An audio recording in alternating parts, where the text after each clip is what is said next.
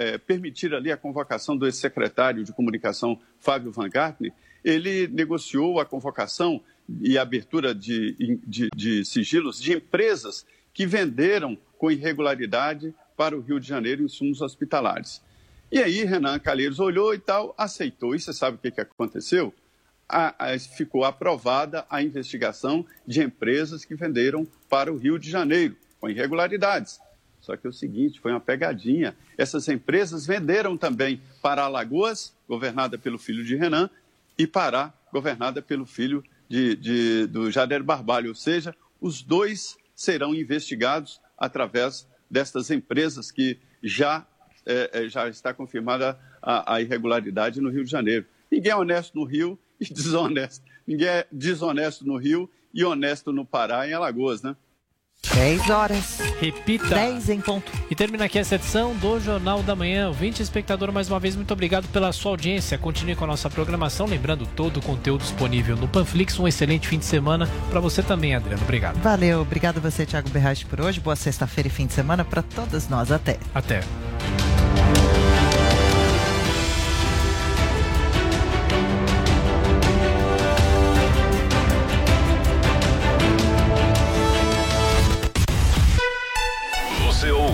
Jovem Pan.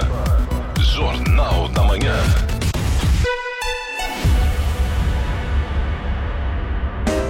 Jovem Pan Morning Show. Oferecimento Loja e 100. Ainda bem que tem você, mãe. Ainda bem que tem. Loja e 100. Ainda bem que tem. Das Mães é nas lojas 100 multifuncional Epson L3150, tanque de tinta e Wi-Fi. Nas lojas 100, só 1.390 à vista. Ou em 10 de 139 por mês, sem juros.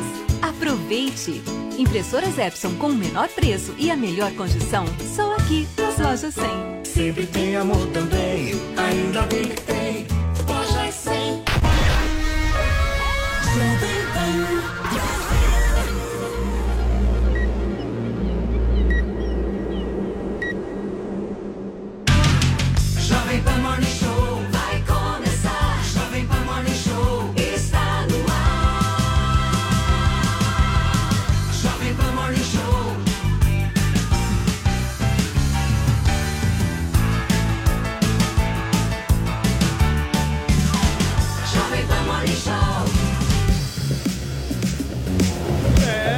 Excelência, bom dia, tudo bem com você? Tudo certo? Seja muito bem-vindo, seja muito bem-vinda. Começa agora aqui na programação da Jovem Pan mais um Morning Show, a sua revista eletrônica favorita, sempre de segunda a sexta-feira, das 10 às 11h30 da manhã por aqui.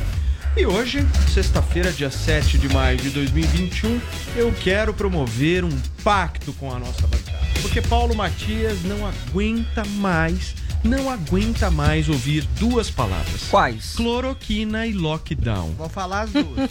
É, não sei vocês. Nossa, meio... Mas é eu e grande parte da nossa audiência também não aguenta mais pautas, então, ouvir então, essa Então vamos fazer o desafio? O Joel e o Adriles não podem mencionar essas Exato. duas palavras hoje. Vamos lockdown, sempre lockdown, buscar a inovação, certo, meu caro produtor? Certo, certo. Inovação num assunto que é repetido. Muito bem. É realidade Ô, Paulinha Carvalho, belo coque, hein? Tô Você aqui, tá bem, meu amor? Tô digna, tô muito digna, Plena. afinal, sexta-feira, não é?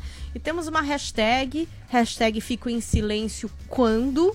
É do tipo que você completa a frase, é do tipo que você inclui memes, gifs e alguma piada, né? Pra essa sexta-feira. E acho que aqui entre nós, quem é, a gente tem mais curiosidade de saber que fique em silêncio em algum momento? Quem? Quem? Quem? Quem? Quem? Jorge. Adriles, quando que ele fica quando em silêncio? Quando você fica em silêncio, Adriles? Dizem que eu falo dormindo. Eu achei que era... Meu Deus! Que então inferno! Nunca. Meu tá. Deus, quem falou? Ah, uma moça aí. Hum. Tá bom. Então, já que o Adriles nunca fica em silêncio, até quando dorme ele fala, a gente esclareceu isso aqui no Morning Show. Vocês podem participar da nossa tag contando aí a sua história. Hashtag Fico em Silêncio quando? Muito bem, meu caro produtor Vinícius Moura, eu tô sabendo hum. que hoje o terceiro bloco específico do programa vai ser quente. Vai. Por quê? Por quê? Porque nós vamos receber, Paulo Matias, uma dançarina do ventre no Morning Show. Mas não é. Nossa, a Adriles dança bem melhor que eu, ó. Meu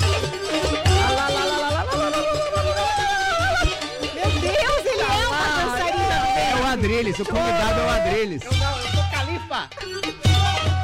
Mas não é. Olha da boutique dela. Peraí, hoje é sexta-feira. Mas não é, Paulo Alguém me Matias. ajuda aqui, fala. Qualquer dançarina do ventre. É. É a mistura do Brasil com o Egito. É a Lourdiana Tejas, tá fazendo um sucesso. Virou Ah, febre no sucesso. Egito, viralizou com um vídeo num- dançando dança do ventre num salão de beleza. Então ela vai contar um pouco sobre esses desafios, ter largado tudo aqui no Brasil, ter ido pra lá, é, a cultura lá do Egito, né? O que, que ela achou de, de diferente, quais foram as, as adaptações. Enfim, vai ser uma conversa bem legal com a Lourdiana Tejas, que vai estar aqui com a gente no terceiro bloco Então, mas do Vini, Morning Show. As entrevistas elas têm acontecido muito também de maneira online, mas essa específica não, né? Presencial. Presencial. Presencial. Ela Tá no vai Brasil, viajar, já tá chegando. sabia. dançar carne na da nossa vai-. O avião tá pousando já do Egito. Deixa Exatamente. Califa tá de olho Exatamente. na boutique Nós vamos falar sobre política Agora, também tem hoje, né? Política, né? Paulo Matias? Até porque ontem tivemos o depoimento de Marcelo Queiroga, o primeiro membro do governo a prestar esclarecimentos à CPI da Covid-19. que- eh, 19, Queiroga que prestou um depoimento, Paulo, de 10 horas sendo sabatinado aí ali pelos senadores da República. A gente vai contar tudo o que aconteceu na sessão de ontem. Tem o nosso quadro Bolsonaro Disse hoje, falando o que, que ele afirmou sobre voto impresso. É sempre uma polêmica, né? Vai ter voto impresso ou não vai ter voto impresso em 2022? Sérgio Moro, Opa. Paulo Matias, será que você estava certo? Olha, não Será sei. que você sempre esteve certo de que Sérgio Moro Olha- olha- não olha a disputará a presidência em Sim. Olha o 2022? sorrisão ali. Sorriso do pavão. Nós temos novas informações daqui a pouco. A gente conta. Hashtag eu avisei. É, Ó, e tem também a operação ontem na favela do Jacarezinho, né? Que deixou 25 pessoas mortas, 24 é, pessoas ali ligadas, é, suspeitas de estarem ligadas ao tráfico de drogas. E um policial civil, Rodrigo Viga, vai entrar com a gente hoje. É, contando tudo, até porque a ONU já está pedindo investigação, mas a Polícia Civil do Rio diz que a operação foi legítima, Paulo. Muito bem. O nosso Zé Maria Trindade já tá conectado com a gente, Vini? Deixa eu dar um Não bom sei. dia ainda não. Não temos, sei. temos. Vai aparecer Maria. ali. Olha aí, ó. Mago Zé, Mago Zé. Califa Zé. Trindade, O Zé tem cara de califa de de Brasília, sultão. nesta sexta-feira É, aqui no. Morning Show. Ô Zé, uma pergunta bem rápida e objetiva. Quantas vezes na sua vida você falou a palavra cloroquina e lockdown? Ixi, eu- Olha, Só esse ano. Eu- Acertou ele. abstendo. Eu estou me abstendo de, de falar essas palavras. Agora eu falo medicamento e, e toque de recolher. Muito bem. Zé, vamos nessa junto com a gente até às 11h30 aqui no Morning Show. Tudo bem, Joel Pinheiro da Fonseca? O que, que você tá vendo aí no celular? Bom dia, Paulo Matias. Eu tava vendo aqui que hoje é o dia do silêncio. Isso. Então hoje eu vou, em homenagem ao dia do silêncio, eu vou deixar o Adriles falar o quanto ele quiser. Não, não faz E isso. prometo, só vou falar alguma coisa se ele errar. Tá anotadas as regras. boa, As regras boa. estão uma anotadas boa aqui. regra. Então o Adriles vai ser o primeiro a comentar Isso, hoje e o Joel só comenta se o. Adriles errar. Drilis, o seu destaque, por O favor. meu destaque é uma pergunta metafísica. Adoro a avaliação subjetiva de Satanás do que é o erro Nossa é um senhora. acerto? Gosto desse tom de Meu voz. Deus, tá bom. Muito bem. É uma Califa tá de boa, olho na boutique dela, é o segundo destaque. é uma boa, é uma boa reflexão pra gente começar. Então vamos começar o programa de hoje, gente, falando sobre CPI da Covid-19. Sabatinado pelos senadores da República por cerca de 10 horas, o ministro da Saúde, Marcelo Queiroga, evitou responder questionamentos sobre ah, aquele remédio lá que eu não queria falar muito o nome, mas vou ter que repetir aqui, né? Cloroquina. A sessão teve clima tenso e bate-boca, e ao contrário do que os antecessores Luiz Henrique Mandetta e Nelson Tais relataram, a comissão Queiroga garantiu que tem autonomia para chefiar a pasta da saúde. Vini, traz o balanço. É isso, Paulo. O Marcelo Queiroga foi perguntado diversas vezes sobre a tal cloroquina e a recomendação do uso deste medicamento pelo Ministério da Saúde. Só o Renan Calheiros, Paulo, deve ter, que é o relator da CPI da Covid-19, deve ter perguntado umas 50 vezes para o Marcelo Queiroga se ele compartilha da opinião pessoal do presidente da República, Jair Bolsonaro, sobre cloroquina. Vamos ver o que ele respondeu. Essa é uma questão de natureza técnica. Ela tem que ser enfrentada da forma técnica. Então não, compartilha. Em, não em relação então, à opinião né? pessoal né? então, certo, de qualquer cidadão. Não, então brasileiro. tecnicamente o senhor não compartilha. Senador, existem duas correntes. A resposta é do depoente, senador. Se é uma pergunta objetiva, o senhor compartilha com o que o presidente pensa ou não? É essa a pergunta. Então, presidente. eu estou aqui na condição presidente. de testemunha. O senhor está pedindo para eu fazer um juízo de valor a respeito então, de uma terapia. Está o presidente está, o, senhor, o, presidente, o, relator está tentando induzir a testemunha. Isso não é permitido. Não, não, senhor. Não, isso não, não é permitido. Senhor. Até minha filha de 12 não. anos falaria assim ou não.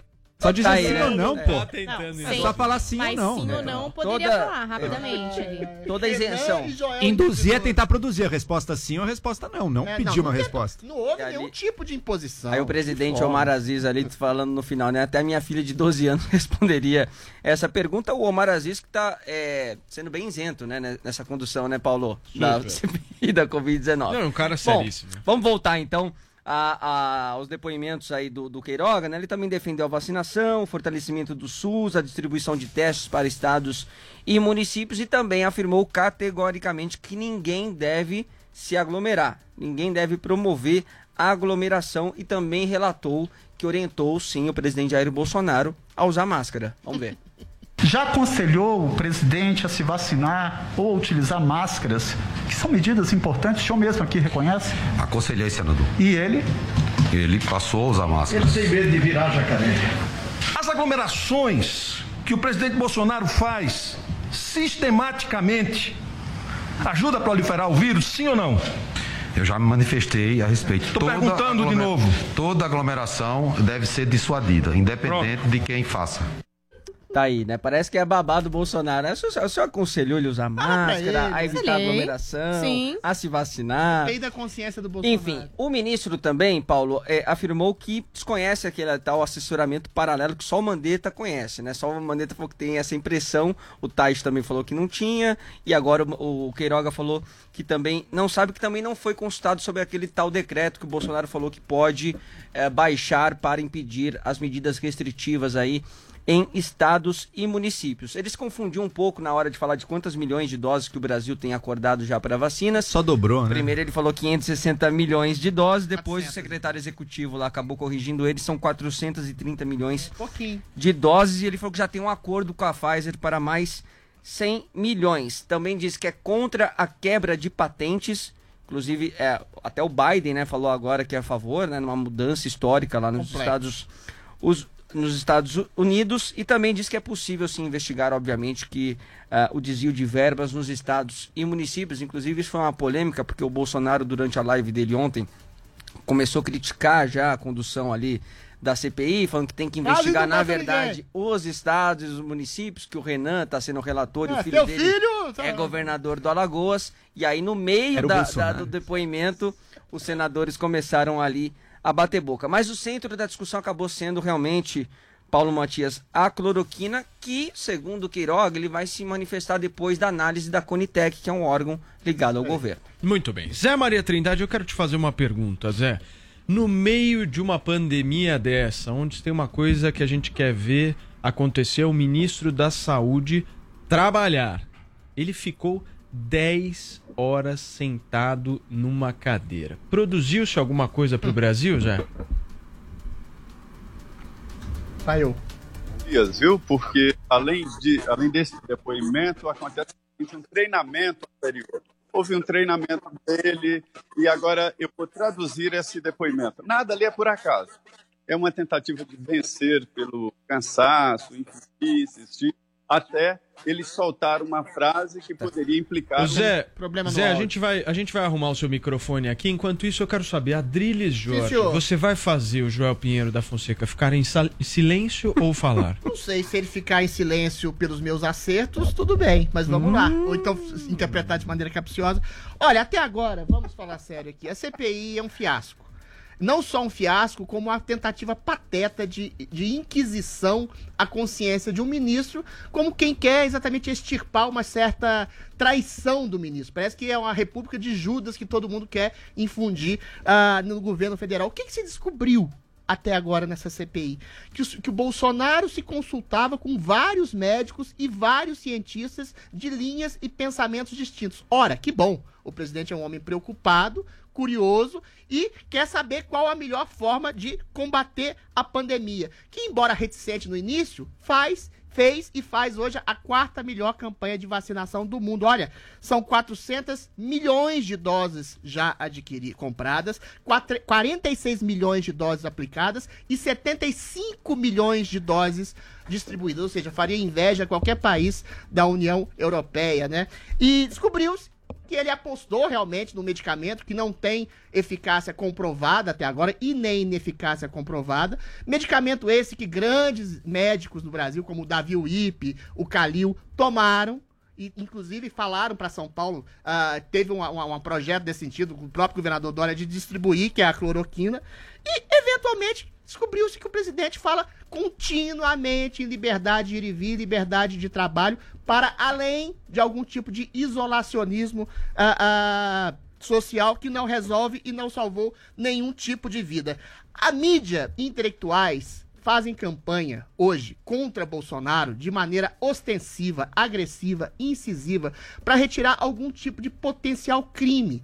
Essa CPI é um escárnio. Esses senadores, esses deputados, esses senadores deveriam estar trabalhando continuamente por reformas no país, reformas estruturais, reforma da, da, da administrativa, reforma tributária. Enquanto isso, ficam gastando nosso dinheiro público Perfeito. com uma coisa dessa. O que a única coisa que interessa é como o Bolsonaro disse. Realmente, você tem que investigar o que realmente mata a gente, que, que, é falta de equipamentos, hospitais não preparados, fechamento de hospitais de campanha, desvio de recursos, que esses sim okay. matam gente. Ok, Adriles Joel vai falar? Adriles errou. e errou feio. Errou feio, Adriles. Vamos lá. Errou rude. Vamos lá. Em cada um dos passos que a CPI vem tendo até agora, a gente vem de fato. Grandes novidades até agora não tivemos. Uma outra coisa pequena ali da intenção do Bolsonaro, mas o fato dele se consultar, a gente já sabia no fundo, mas agora com testemunhas, se consultando com pessoas que não são nem da área da saúde, nem representam o consenso científico, é óbvio, foi daí que ele tirou a previsão de 800 mortes, né? Que ele baseou a sua política, baseou a sua política pública nesta previsão. Agora, ao mesmo tempo que a CPI vem revelando é estarrecedor. Não se enganem dessa CPI dificilmente sai o impeachment. O objetivo dela é outro. O objetivo dela é aumentar o preço do centrão para o governo Bolsonaro. O objetivo dela é a negociação política. São as verbas, são os cargos, é fazer o que o governo Bolsonaro esteja ainda mais à mercê da política fisiológica brasileira do que já está. E já está bastante, posto que já entregou muita coisa e deve entregar ainda mais. O Brasil, Adriles, aí você se equivoca profundamente. Se a gente está tendo algum sucesso na vacinação até agora, não é por causa dessas 400 do... milhões de doses contratadas. Essas aí vão chegar depois, só essas aí não estão circulando entre nós. Falou, não sei se você sabe. Não sei se você sabe. Milhões. Isso. Das que foram ministradas, Adriles, infelizmente, a imensa maioria não se deveu a nenhum esforço do governo federal. O governo federal negligenciou a compra de vacinas e, inclusive, ameaçou nem sequer comprar a principal vacina que circula no Brasil, mas que é a comprou, Coronavac, Joel, graças ao é governo essa. de São Paulo. Pressionado, comprou. Pressionado, Ué, comprou. Concordo. Tudo bem. Mas então não é graças a ele que aconteceu. Ah, tá ele foi pressionado a fazer isso. Segundo ponto. A gente está ouvindo no depoimento do Queiroga, ele tentou ao máximo sabonetar o quanto podia para não implicar o governo, e ok, conseguiu, a questão da cloroquina, ele se desviou o quanto pôde, mas eu salvo pelo menos uma declaração dele, que eu acho importante. Eu gostaria que o Adriles concordasse com essa declaração do Queiroga também. Foi na pergunta do senador Tasso Gereissati. O senador perguntando para ele: então, pelo que eu entendo, o senhor acha que estados e municípios devem fazer essa política de distanciamento social ou de lockdown, se for o caso? O senhor concorda? Ao que o ministro Queiroga respondeu: Claro que eu concordo, senador. ou seja, Adriles, diferentemente de você, temos até o nosso ministro da Saúde concordando Mas que está ele é fala, estados, ele fala em medidas distanciamento não é lockdown. situações extremas, né? Exato, é, mas todo estado usa em situação extrema, é, é o que houve situação extrema. É óbvio. Ele fala que não é defende o lockdown nacional, ele defende Exato. regiões a, a, ele defende, ele defende a autonomia é dos estados, de ele defende, ele defende ao contrário de Adrilho e Jorge, a autonomia de estados e municípios para, se as circunstâncias assim demandarem, terem autonomia de declarar okay, a restrição Joel. ou mesmo o lockdown. Deixa eu ouvir o nosso José Maria Trindade agora. É... Paulo. Pois tá é, pode, pode, falar, por favor. Ô, Paulo, eu vou dar alguns bastidores aqui da CPI. Primeiro, nada por acaso. Esse depoimento arrastado, longo, é uma estratégia, uma, uma técnica para cansar o depoente até que ele solte frases que possam ser usadas contra o presidente Jair Bolsonaro, que é o alvo da investigação. Agora, uma grande novidade. O senador Marcos Rogério, para permitir a convocação do ex-secretário de Comunicação Fábio Van Garten, conseguiu aprovar um requerimento muito importante. É a investigação de empresas que venderam de forma irregular, ou seja, participaram de roubos, para o Rio de Janeiro. Aí o senador Renan Calheiros olhou assim, tudo bem. Só que esse requerimento tinha uma maldade, uma pegadinha, e os senadores caíram. É que são empresas que venderam para o Rio com irregularidade, mas venderam também para Alagoas e Pará. Ninguém é desonesto no Rio e honesto demais no Pará e Alagoas. Ou seja, requerimento aprovado garante a investigação do filho de Renan e do filho de Tadeu Barbalho. Por outro lado, esta articulação da CPI passa por um novo momento. O ministro Onyx Lorenzoni e o ministro, que é o ministro da Secretaria-Geral da Presidência, o ministro, eh, que é o general Luiz Eduardo Ramos, da, ministro-chefe da Casa Civil, assumiram a coordenação política, colocaram de lado a, a ministra Flávia Arruda, ela não lida com a CPI. Eles estão organizando ali a defesa do governo e principalmente treinando o ex-ministro da Saúde, Eduardo Pazuello, para prestar o depoimento do dia 19. Muito bem, Zé Maria Trindade participando conosco aqui do nosso Morning Show. Zé, ótimo final de semana para você, bom descanso. Segunda-feira estaremos de volta firmes e fortes. É isso, muito bem. Agora pensa na situação do Queiroga, insistindo, fale mal do seu chefe, fala uma... Ridículo isso. fala mal, fala mal. É muito o demônio, bem. Joel e Adriz, como vocês não, falam todos os dias, não, ninguém vai falar mais nada não, em relação a esse assunto. A gente vai pontos. girar o assunto. Rapidinho. Esse assunto está oh. cansativo, ah, meu caro Adriz. Ninguém aguenta mais isso. A gente já sabe a sua opinião e já sabe a opinião do Joel. É Nós vamos girar nova. a pauta aqui agora. É Chegou a hora então, do nosso quadro Bolsonaro disse, porque aqui é ditadura. É ou não é, Paulinha Carvalho? É, vai cortando Pelo amor de Deus, eles, ninguém aguenta cortando. mais. Todo mundo já sabe a opinião do Joel em relação à, à pandemia, não. já sabe do Adris. Girou pauta, meu. Vambora, minha, vambora, minha, minha, É totalmente diferente. Durante a live desta quinta-feira, o presidente da República criticou a fala do ministro do Supremo Tribunal Federal, Luiz Roberto Barroso, sobre a implementação do voto impresso no Brasil. Paulinha, o que foi que o Bolsonaro disse? Então, vamos primeiro aí à fala do Bolsonaro, né? Que basicamente disse assim, ó, se não tiver voto impresso, é sinal de que não vai ter eleição. Ao pedir pela aprovação de um projeto na Câmara sobre o tema, vamos ouvir o Bolsonaro. Quem aceita mais esse voto que está aí? Como é que vai falar que esse voto é preciso, é legal, é justo e não é fraudável? A única republiqueta do mundo, eu acho talvez a única, é nossa, que aceita essa porcaria desse voto, desse voto é, eletrônico. Isso tem que ser mudado. E digo mais: se o parlamento brasileiro, por maioria qualificada em três quintos, na Câmara e no Senado, aprovar e promulgar, vai ter voto impresso em 2022 e ponto final. Não vou nem falar mais nada. Vai ter voto impresso. Porque se não tiver voto impresso, é sinal que não vai ter eleição. Acho que o recado está dado. É... Bom, vamos lá, porque o presidente da Câmara dos Deputados, Arthur Lira, criou uma comissão especial para discutir a proposta de emenda à Constituição que obriga ao voto impresso. Essa PEC é, autoria da, é de, de, autoria da deputada Bia Kisses, que prevê que as cédulas de papel sejam impressas após a votação de eleições, plebiscitos e referendos para fim de auditoria. Essa implantação do voto impresso custaria cerca de 2,5 bilhões de reais, segundo a estimativa do Tribunal Superior Eleitoral. O tribunal e especialistas garantem que as urnas eletrônicas e o processo eleitoral brasileiro são seguros. A gente tem 24 anos de uso desse processo eleitoral e nunca houve uma fraude comprovada.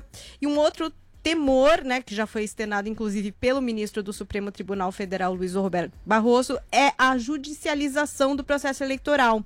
Até em uma entrevista à Globo News, o ministro disse o seguinte, ó, aspas, o voto impresso corre o risco de trazer uma ampla judicialização. O Brasil tinha, nas últimas eleições que eu presidi, quase 500 mil candidatos. Você imagina se um terço deles resolver questionar o resultado e pedir conferência judicial dos votos? Nós vamos criar o caos no sistema que funciona muitíssimo bem. O Senado também abriu uma consulta pública para entender a opinião popular sobre essa possibilidade da volta do voto impresso. Esse é o print que eu dei hoje de manhã. Então vocês veem que o sim está com 172.971 votos e o não 200.780 votos. Esse foi o print que eu dei aí dessa enquete que está acontecendo ali, essa consulta pública do Senado. É, o print que eu dei às 7 horas da manhã, hora que a gente começou aqui a fazer a pauta do Morning Show. Gente, as pessoas querem mudar a única coisa que funciona no Brasil, né? Eleição funciona perfeitamente. Não, mas rápido, calma, calma. sem nenhuma É dúvida. transparente? Essa discussão nenhuma- Bolsonaro ganhou por meio dela. Mas é transparente? É, Totalmente, totalmente. Vamos Calma, entrar, então, calma. vamos entrar no mérito Vamos da fazer questão. essa discussão. O Adriles começou na última, você começa essa. Vamos Joel. lá. Primeiro ponto, eu acho bom frisar. Sempre que o Bolsonaro traz esses temas de não vai ter eleição e coisa assim, ele tá fazendo cortina de fumaça porque ele tá com medo de outra coisa. De coisa. A outra coisa, no caso, é a CPI, é o Pazuelo, são as acusações que ele tá sendo alvo e que então ele tá sentindo, tá com medo. O Pazuelo tá com medo, o Pazuelo tava. tá- inclusive inventou uma desculpa para não aparecer na CPI. O governo tá um pouco amedrontado com, as- com o que pode surgir dali e tenta mudar o foco da discussão. Da mesma forma que fazia quando o Flávio compra casa, quando aparece a rachadinha, sempre tenta criar algum diversionismo. Agora, vamos falar do voto impresso. O voto impresso, primeiro, sim, iria custar bilhões de reais. Sim, o Barroso, inclusive o melhor ministro do Supremo, mostrou o argumento claro. Adriles, é que você não gosta de quem combate a corrupção. E ele está, nesse caso, combatendo inclusive a corrupção. A- o voto impresso, se passar, ele vai diminuir a segurança do processo eleitoral brasileiro. Ele vai facilitar que ele seja melado. Como? Se no momento que um candidato pede a recontagem dos votos via o papel, se ele consegue nessa recontagem, que é um método arcaico, um método que o Brasil já tinha antes, a gente sabe como é que é, como é fácil fazer, por exemplo, desaparecer cédulas. Ele precisa apenas adulterar esse processo para que o, o- a, a con- recontagem no papel não bata com a urna eletrônica, por uma roubada, por alguma perda de cédulas na contagem de papel. Ao fazer isso, ele já vai ter o argumento dele para dizer: opa, aconteceu alguma, alguma coisa errada na urna eletrônica, a gente não sabe qual é o resultado certo, já vai conseguir melar os resultados das eleições com muito mais facilidade. Todo mundo que diz que houve fraude em eleições no Brasil é um mentiroso, um mentiroso consciente, como é o caso do Bolsonaro, que disse que tinha provas de que houve fraude. Óbvio que ele não tem, ele mentiu. Ele é um mentiroso e está tentando melar o sistema eleitoral brasileiro, que sim, é rápido, é preciso, não teve fraude nenhuma até hoje, é auditável, é testável, inclusive a Justiça Eleitoral faz isso periodicamente com as nossas urnas. Não existe motivo objetivo nenhum para ter isso. Agora, o Bolsonaro, na fala dele, falou uma verdade óbvia e uma mentira grossa. A verdade óbvia. Se o Congresso, em maioria qualificada, 3 quintos, Câmara e Senado aprovar e passar uma PEC, óbvio, vai ter. Essa é a lei brasileira. Vai ser, eu considero uma lei ruim, mas vai acontecer se o Congresso tiver isso. Agora, qual é a mentira grossa dele? Se não tivermos voto impresso, não teremos eleições. É óbvio que teremos eleições. O Bolsonaro está tentando um jeitinho de tentar roubar.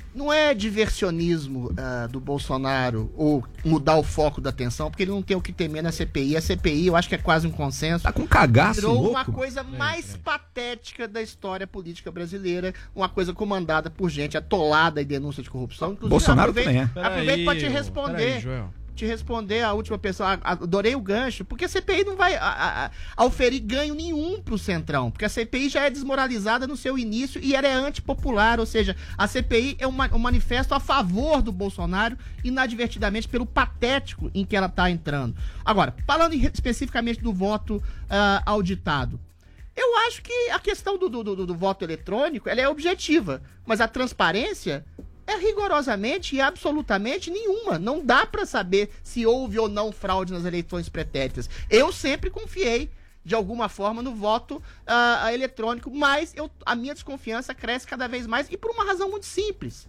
Existe hoje um movimento judicial anti-bolsonarista que prende pessoas, cala pessoas, arrasta pessoas, cri- é, criminaliza pessoas por simples opinião e liberdade de expressão. O futuro presidente do TSE é o Alexandre de Moraes, o atual presidente do, do- do TSE é o ministro Barroso, que criminaliza, que chama o Bolsonaro de ditador, que fala que o, que, que- que o governo Bolsonaro tem proximidades com uma ditadura, uma vez que é o próprio Supremo Tribunal Inquisitorial que tem movimentos ditatoriais. Ou seja, existe todo um movimento de establishment, não só no Brasil, mas no mundo, contra um princípio de conservadorismo.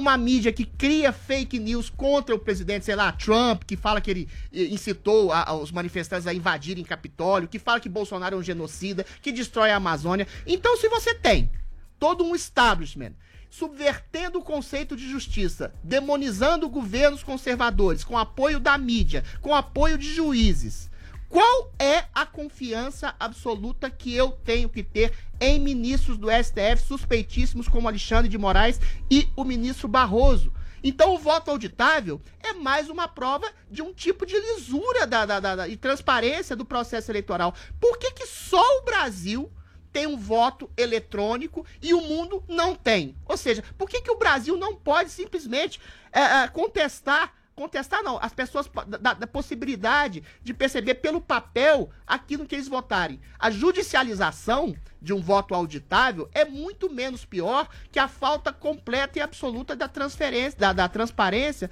do voto eletrônico, que é, hoje, a meu ver, comandado por inimigos confessos okay. do Bolsonaro. Você é um teórico pior, da conspiração e pior, deles. Vamos inimigos lá. confessos da democracia, como Alexandre de Moraes, que está usurpando poderes do presidente e prendendo pessoas sem processo. Adriles. Não confio, Eu quero que você me explique, Adriles. Eu, eu quero que você me explique. Só para completar com uma frase, uma por gentileza. Eu não confio e Alexandre de Moraes, o homem que prende e arrasta pessoas e criminaliza a opinião das pessoas para ser o comandante peraí, do processo peraí, eleitoral só, do Brasil. Um minuto, não confio. Peraí, só um minuto. Deixa eu só tentar esclarecer aqui para as pessoas, porque a gente também busca informação aqui.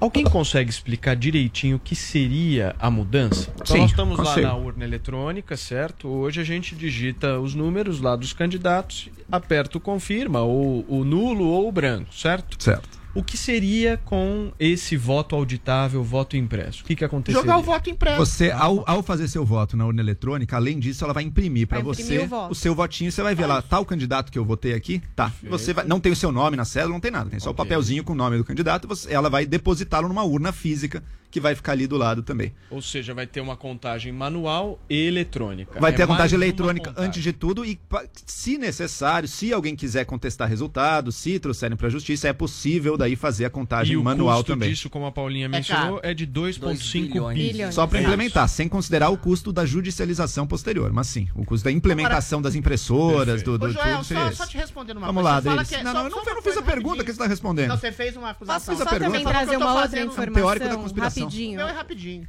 Uma outra informação, que o próprio TSE ele convida os partidos políticos, hackers, Polícia Federal e universidades para testarem a questão das urnas eletrônicas, né? Tipo, não, dizer que não é auditável. Parece que assim, ah, uma empresa fez aí uma urna e a gente está usando há 24 anos, nunca olham para ver, entendeu? São feitos inúmeros testes, os partidos podem acompanhar isso de perto, inclusive apontando, enfim, olha aqui, isso daqui, questionando. Sabe e isso é, é feito isso, há 24 Paulinha? anos, Sabe né, que gente? Que é Sabe o que, que é isso? Isso aí é culpa dos ministros do Supremo Tribunal Federal. Que, porque quanto mais eles se posicionam politicamente, Quanto mais eles fazem aquelas entrevistas, aquelas falas, onde eles escolhem claramente um lado. É isso Você aí. pega, por exemplo, um Alexandre de Moraes. Mas isso, mas tem Paulo, um lado claro ali. Um Gilmar Mendes, um Gilmar Mendes tem um O discurso anti-urnas é muito anterior agora. Esse mas, mas o Supremo joga. O Supremo joga. O Bolsonaro fica duvidando do processo. história. Peraí, só um minutinho. Ele, o Bolsonaro falou que tinha uma prova sobre a fraude Falou. das eleições. Nunca até agora ele não apresentou. não foi apresentado. Nunca Tira, apresentou. Gente. Quem acredita nele? Fala, teoria da conspiração. Os Estados Unidos tiveram a eleição mais suspeita da história. Mas os Estados Vocês Unidos estão é completamente diferente. Não, primeiro, não teve... Calma, calma, calma, calma, calma, calma. Vamos, vamos tentar cada um falar. Primeiro, não teve suspeita nenhuma. Segundo, segundo lá foi lento e judicializado. Justamente o que a gente quer evitar aqui. Só um minuto. É a minha vez agora. Não, calma, ele está terminando de falar. A teoria da conspiração é uma teoria da realidade. Os Estados Unidos, que é a maior democracia do mundo teve eleições suspeitíssimas que estão sendo judicializadas até hoje por votações absolutamente obtusas, com correios. O que eu estou querendo dizer é o seguinte: se existe um ativismo judicial apoiado, endossado por intelectuais e a mídia, então fica muito suspeito, muito turva um tipo de votação que não tem maneiras muito claras de ser auditáveis, como é o caso do voto eletrônico no Brasil. Então o Bolsonaro tem toda, total total razão de desconfiar de ministros que, como Paulo bem disse, não só escolhem um lado, como demonizam e criminalizam e atropelam processos judiciais prendendo apoiadores. Se esses caras atropelam processos judiciais e prendem apoiadores, que dirá adulterar uma eleição? Ok. Não confio, Alexandre. Vamos lá. Moraes. Primeiro, não sejamos ingênuos. O discurso anti-urna eletrônica ele já vem de longa data, inclusive é um, é um clichê do olavismo na busca de solapar a democracia brasileira, encampado pelo presidente. Ele próprio mesmo, ele, ele próprio tendo ganho, disse que foi fraudado. É- o discurso dele é esse. o discurso dele é esse. Então vamos lá, vamos lá. Segundo ponto. Se alguém quisesse fraudar a urna eletrônica, se o presidente do Supremo Tribunal Eleitoral, do, do TSE, do, do Tribunal Superior Eleitoral, quisesse fraudar a ele- eletrônica, ele não consegue. Nem se fosse o Bolsonaro no, Supremo, no Tribunal Superior Eleitoral, não consegue fraudar, porque não é ele que define como as urnas são programadas. E outra, as urnas, ao serem programadas, não está pré-inserido quem são os candidatos de cada número delas. São só as urnas, Isso aí não é a pessoa. O TSE não tem. final. O TSE não tem essa é informação. isso. A contabilização final, ela é auditável urna a urna já, Adriles, porque cada urna emite o seu comprovante. E as urnas não estão conectadas entre si, ou seja, alguém teria que fraudar ao mesmo tempo milhares e milhares de urnas espalhadas por todo o Brasil. É óbvio que não tem fraude nenhuma acontecendo, é óbvio que o Bolsonaro mentiu. Adriles, você não consegue nem admitir que o Bolsonaro mentiu. Consegue conceber a ideia de ter um voto impresso? Peraí, o voto posso impresso, como- posso voltar? Posso voltar? O voto impresso, o voto impresso, como eu já trouxe aqui, ele vai judicializar mais e ele vai aumentar as chances de melar o sistema eleitoral. Você quer fazer que o Brasil seja Mas que nem os que Estados melar? Unidos? Que melaria? Deixa eu explicar que de novo. Deixa eu explicar de novo. O candidato, eu não gostei que eu perdi a eleição. Vamos lá. Eu não gostei que eu perdi a eleição. Vou pedir a O recontagem. Brasil é feito de voto impresso. Eu não gostei. Nunca eleição. Eu não- eleição. Tinha muito é mais corrupção do que antes. Tinha muito mais corrupção do que antes, calma, Você não sabia que tinha. Você não sabia que tinha corrupção no voto impresso? Peraí, peraí. Ah. Explica por que mela.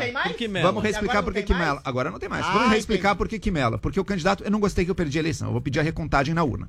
A recontagem, um processo humano, envolvendo várias pessoas. É muito mais fácil de você conseguir, opa, tirar. É só mudar. Não precisa fazer a sua vitória na recontagem. É só mudar, só tirar algumas cédulas de circulação ali, perder as cédulas físicas de papel. o é como se, e, e- tanto que surgem essas o acusações. é. Você quer que fique como nos Estados Unidos, ali. Não, Você quer aqui- dar não tem Bolsonaro. Você quer dar ao Bolsonaro a chance de melar o processo como o Trump tentou Ok, melar Joel. ali, judicializando tudo. Deixa e, eu e, ó, acho que a só finalizando, só finalizando. Como é que, como é que ele mela? Como é que ele mela? Peraí, peraí, Adriles, deixa eu terminar. Deixa eu terminar, deixa eu terminar, Isso deixa eu aí. terminar, Adriles, deixa eu terminar. Gente, vamos lá. Ele pediu a recontagem dos votos. Ele conseguiu tirar algumas cédulas. A recontagem é feita, o valor das cédulas físicas não bate com o valor da urna eletrônica. Ele fala: tá vendo? Teve mutreta nessa eleição, vamos isso. judicializar. Falou Ou seja, Ok, Joel. facilita, facilita comprometer o processo eleitoral, porque a vai Paulina- judicializar. Querido. Quem defende isso, pergunta- defende Ok, a corrupção. Falou. A minha Vai. pergunta tem dois segundos. A história do Brasil é feita de voto impresso. Nunca houve melação do jogo. A história do mundo é feita de voto impresso. Nunca houve Ok. melação. Quer dizer, houve melação de jogo, mas é uma coisa minoritária. Deixa eu só- Por que, que não pode ter um voto impresso Deixa eu agora? ouvir a Paulinha um pouco. Fala, Paulo. Não, só acho assim, a questão. A gente criticou tanto a questão da eleição nos Estados Unidos, né? E agora a gente propõe Quer se a mesma coisa que deles. eles É fazem coisa. como uma solução. Não é a mesma coisa. Quer se Já aproximar deles. Quer se aproximar Ué, deles. não. Completamente Adriles, lá é vo-. Mas você viu como é o voto pelo. Você também não acredita no voto pelo correio, é Não, isso? de jeito nenhum. Adriles, Não, você eu acredito, eu acho que existe. Sabe qual é o problema, Sabia que a judicialização ali não é só do voto por Aí é- correio? Sabe qual é o voto pelo problema? É. Tinha trumpistas, é tinha trumpistas que acusavam partidários do Biden de estar jogando no lixo malotes de é cédulas não votadas. Tem uma perder. série É de não saber perder. Sabe qual é o É problema hoje? Não é isso. É, o problema hoje.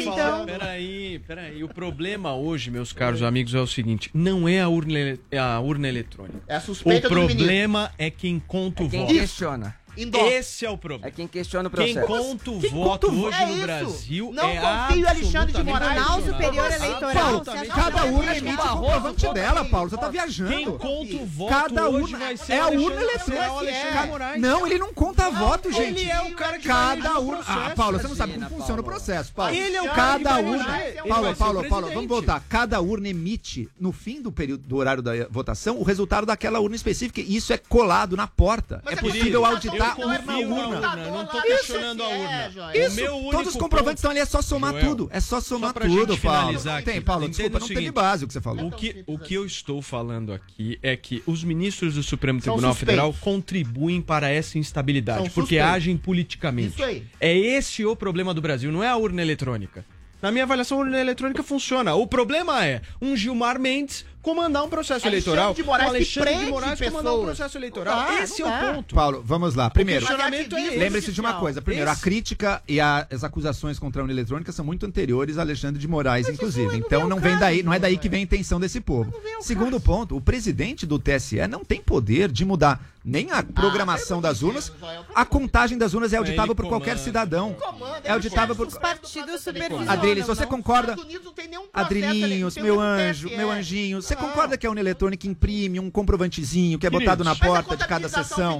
Então qualquer um pode auditar, Adriles, qualquer um pode auditar urna a urna. Eu Já- não confio não em existe isso. Moraes, presidente do TSE, é um homem que prende É que você- é que você peraí, quer peraí, Bolsonaro, um minuto, um Você minuto. quer Bolsonaro. Peraí, só um minuto, só um minuto. Eu já entendi que os dois discordam em relação a esse assunto. E faz parte do processo democrático, certo, Paulo Carvalho? E Faz. faz parte do processo também deste programa girar a pauta. Vamos lá. Porque não dá só pra ficar falando de voto impresso aqui. Eu quero puxar um pouco a sardinha. Você não conseguiu provar pro meu lado falou, agora, foi- porque eu previ isso há muito tempo. Segundo a coluna Radar da Veja, o ex-juiz e ex-ministro da Justiça Sérgio Moro não será candidato em 2022.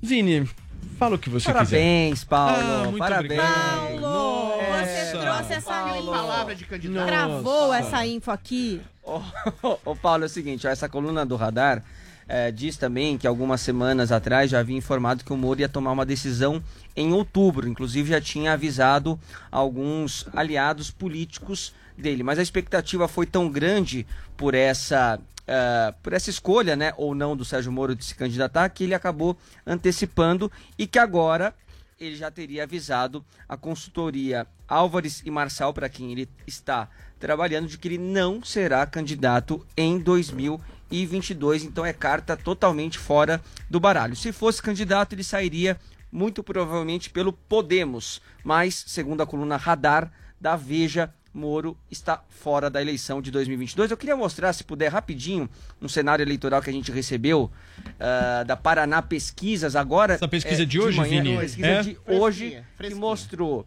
ah, um cenário, ah, o principal cenário Nacional, né, né? de primeiro turno. Perdeu bem, Pesquisa nacional. Bolsonaro com 32,7% dos votos, Lula 29,3%, Ciro Gomes 6,2%, aí Hulk 5,8%, Sérgio Moro, que a gente tá falando aqui agora, caiu bastante, hein? 5,8%. Tá fora, né? Tá Não fora. falou nada. Dória Não 3,6, Amoedo 2,6, Mandetta, que é o do Adriles 1,4, não sabe, não respondeu 3,8 e nenhum branco e nulo 8,8. E aí no principal cenário de disputa de segundo turno, Bolsonaro também aparece na frente de Lula, 42,5% contra 39,8% do petista, Paulo. Muito bem, tá aí pesquisa Paraná Pesquisas, é Isso, isso, Vini? Paraná Instituto Pesquisas. Paraná Pesquisas. Fresquinha, Fresquinho. para que a gente possa comentar. Vou pedir para vocês serem breves, que eu preciso ir pro break. Adriles, um minuto. Não, num cenário em que pesquisas adulteradas, que são absolutamente distorcidas, se colocar o Bolsonaro em primeiro lugar nesse momento, eu acho que é a premissa de uma eleição praticamente no primeiro turno, numa vez que a gente está no pior momento da pandemia. Agora, a questão do Lula, do, do, do Moro, quer dizer. Eu acho complicado. Eu não confio muito em palavra de pré-candidato um ano e meio antes da eleição. Mas ele realmente tem se colocado de maneira silenciosa, omissa. Não digo acovardada, mas amedrontada e talvez desgostosa e niilista em relação a um processo ah, judicial adulterado, subvertido, massacrado por um Supremo Tribunal Federal que, que, que massacrou a Lava Jato, acabou com o princípio de justiça do Brasil, voltou o Brasil décadas atrás em épocas de impunidade. Talvez ele esteja desgostoso e cético e queira ganhar seu dinheiro e longe dessa, dessa basófia toda, mas é um herói que não pode abdicar do seu heroísmo passado para se transformar num anti-herói niilista e cético em relação. Eu acho que ele tem que ir até o final, sob pena de poder ter ser preso no futuro. A gente tá vendo arbitra... prisões arbitrárias, gente que fica paraplética na cadeia, gente que é perseguida por soltar rojão, gente que é Perfeito. perseguida de todas as formas. Então eu acho que o Moro deveria se colocar, não exatamente como candidato a presidente, não, não necessariamente, mas como um ator político que ele se colocou e não tem jeito de fugir desse espectro mais. Joel Pinheiro da Fonseca, muitos dizem que ele tem contrato até outubro, não é? Que aí depois de outubro ele iria se manifestar. Era a data da resposta dele, né? Mas já se adiantou pra mim, na verdade, ele ter dito em artigo que votaria em Danilo Gentili É. já era, já era. Indício de que já, ele não já era um iria, indício né? fortíssimo É, que de pode fato ser, não, não ser. ia ser Muito candidato, né? Paulo. Paulo Matias cravou essa lá atrás. Errou o BBB, mas cravou. o Sérgio Moro. Mais importante, né? Mas, mas o que, que muda o jogo isso? Você acha que caminha mais pra polarização? É, acho que caminha mais para uma polarização. Isso, a saída do Moro fortalece, sem sombra de dúvidas, o Bolsonaro, que segue sendo o favorito da eleição, mas discordo do Adriles. Duvido que a gente verá a eleição resolvida em primeiro turno. Por quê? Olha o porque todos aqueles votos, porque todos aqueles votos que estão ali nos, nos candidatos terceiros ali, que não um 5%, pesadelo. 6%, quem tá querendo, quem tá dizendo que vota num Amoedo, quem tá dizendo que vota num 15 anos outro, num, num Dória. Dória, no- essas pessoas estão dizendo isso porque elas realmente não querem votar no Bolsonaro. Elas vão votar em outras coisas. Olha, por eu isso, mas podemos apostar. Vamos fazer uma aposta? que estão dizendo que vota no Amoedo, no, no, no- sei lá, no, como é que chama? No, Cook, no fim das contas, no fim das contas, quando vê Bolsonaro e Lula no É. final, aí sai tudo da toca, é o E eu tô Bolsonaro. com a e Adriles o- nessa, eu é também o- acho. E eventualmente Eu pode jogar acho. eles pro primeiro turno.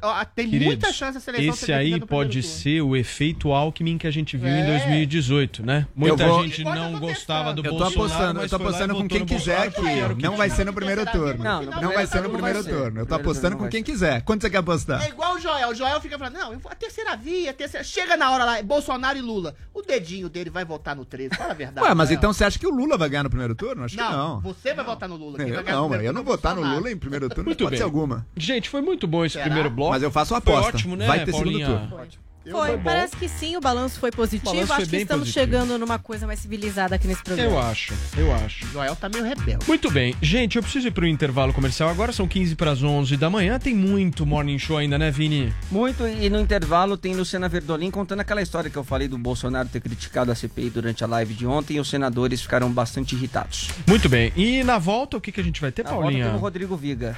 Nós- na volta nós vamos... Nós vamos, nós vamos nós É melhor perguntar pro Vini, porque como ele é o produtor, ele falou que vai a ter o. Viga numa coisa ali favela. bastante polêmica, Muito né? bem. Muitas mortes, uma operação policial, muita programa- gente chamando de chacina. É.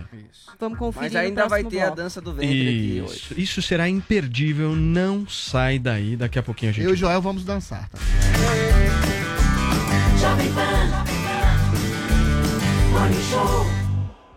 O pancadão de prêmios do Dia das Mães está incrível! É pra mamãe, Botini? Sim, e com um prêmio especial, um Volkswagen Nivus. E ainda tem muitos outros prêmios, BMW X1, 7 Virtus e muito mais. 61 prêmios por semana por apenas 66 centavos por dia. A mamãe merece, Botini? Claro que merece. Acesse agora pancadão.com.br e faça a sua inscrição. No Pancadão de Prêmios, a sua mãe pode ganhar, ganhar, ganhar. A verdade pode doer.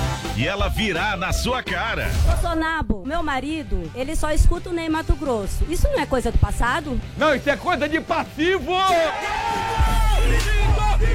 Mitadas do Bolsonaro. Manda sua pergunta. Eu vim da Bahia, vim direto da Bahia pra cá.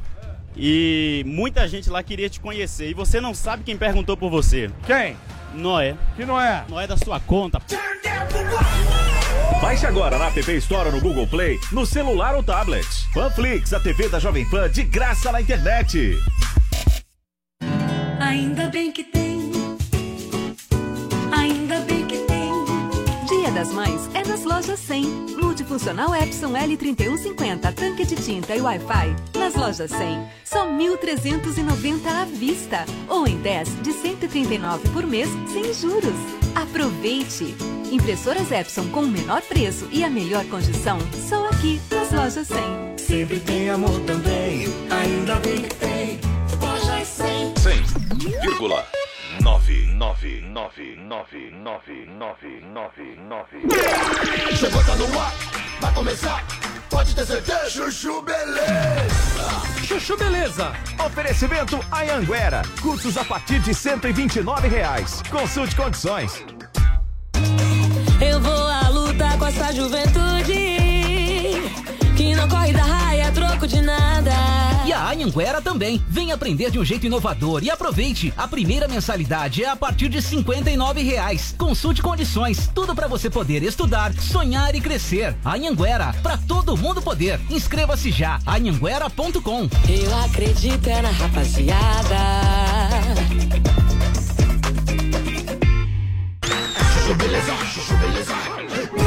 Doutor Pimpolho. É, doutor Pimpolho, o Rubens daquela empresa que o senhor tá querendo comprar já tá aguardando o senhor na sala de reunião. Ah, tá. Deixou o ar-condicionado da sala bem frio, como eu te pedi? É, deixei, por quê? Pra sacanear, né, Slidy? É técnica de negociação, meu. Deixou o adversário desconfortável. Eu deixo o ar-condicionado bem gelado pra ele ficar morrendo de frio, meu. Aí eu vou pra reunião usando um cachemir quentinho por baixo do terno e deixo ele em desvantagem. Ai, doutor Pimpolho! É, meu. Aí na hora de discutir o contrato, cláusula por cláusula, ele vai topar qualquer coisa só pra poder sair logo da Sibéria, meu. Ai, doutor Pimpolho! Como o senhor é maquiavélico? Você não viu nada, Silidi. Por que, que você acha que eu marquei a reunião pras 11h30? Hum, não sei. Pra deixar o cara com fome, né, meu? É sério? É lógico, Silidi. Hoje eu almocei mais cedo só pra vir pra essa reunião, meu. Pensa bem, eu tô almoçado, bem agasalhado, e o cara tá com frio e com fome, meu. Discutir o contrato com esse cara vai ser bater em defunto, meu. tá bom, né? 15 minutos depois. Nossa, doutor Pimpolho, já acabou a reunião? Já, meu. Vai se fuder. Cara tava com um bafo terrível. Eu não vi a hora de sair daquela sala. Ai, que nojo, doutor Pimpolho. Nojo nada, Sileidi. O cara foi gênio, meu. Me pegou no contrapé. Não conseguia nem prestar atenção no que o advogado dele falava, meu. Aposto que ele deve ter comido uma cebola de propósito antes da reunião. Será? Com certeza, Sileidi. Anota aí, ó. Na próxima reunião, pede pra moça do cafezinho deixar uma cebola engatilhada na geladeirinha da minha sala, meu. Vai se fuder. Eu tenho que reconhecer, né? Reunião com bafo foi golpe de mestre, meu. Doutor Pimpolho. Chuchu Beleza! Quer ouvir mais uma historinha? Então acesse youtube.com barra chuchu beleza.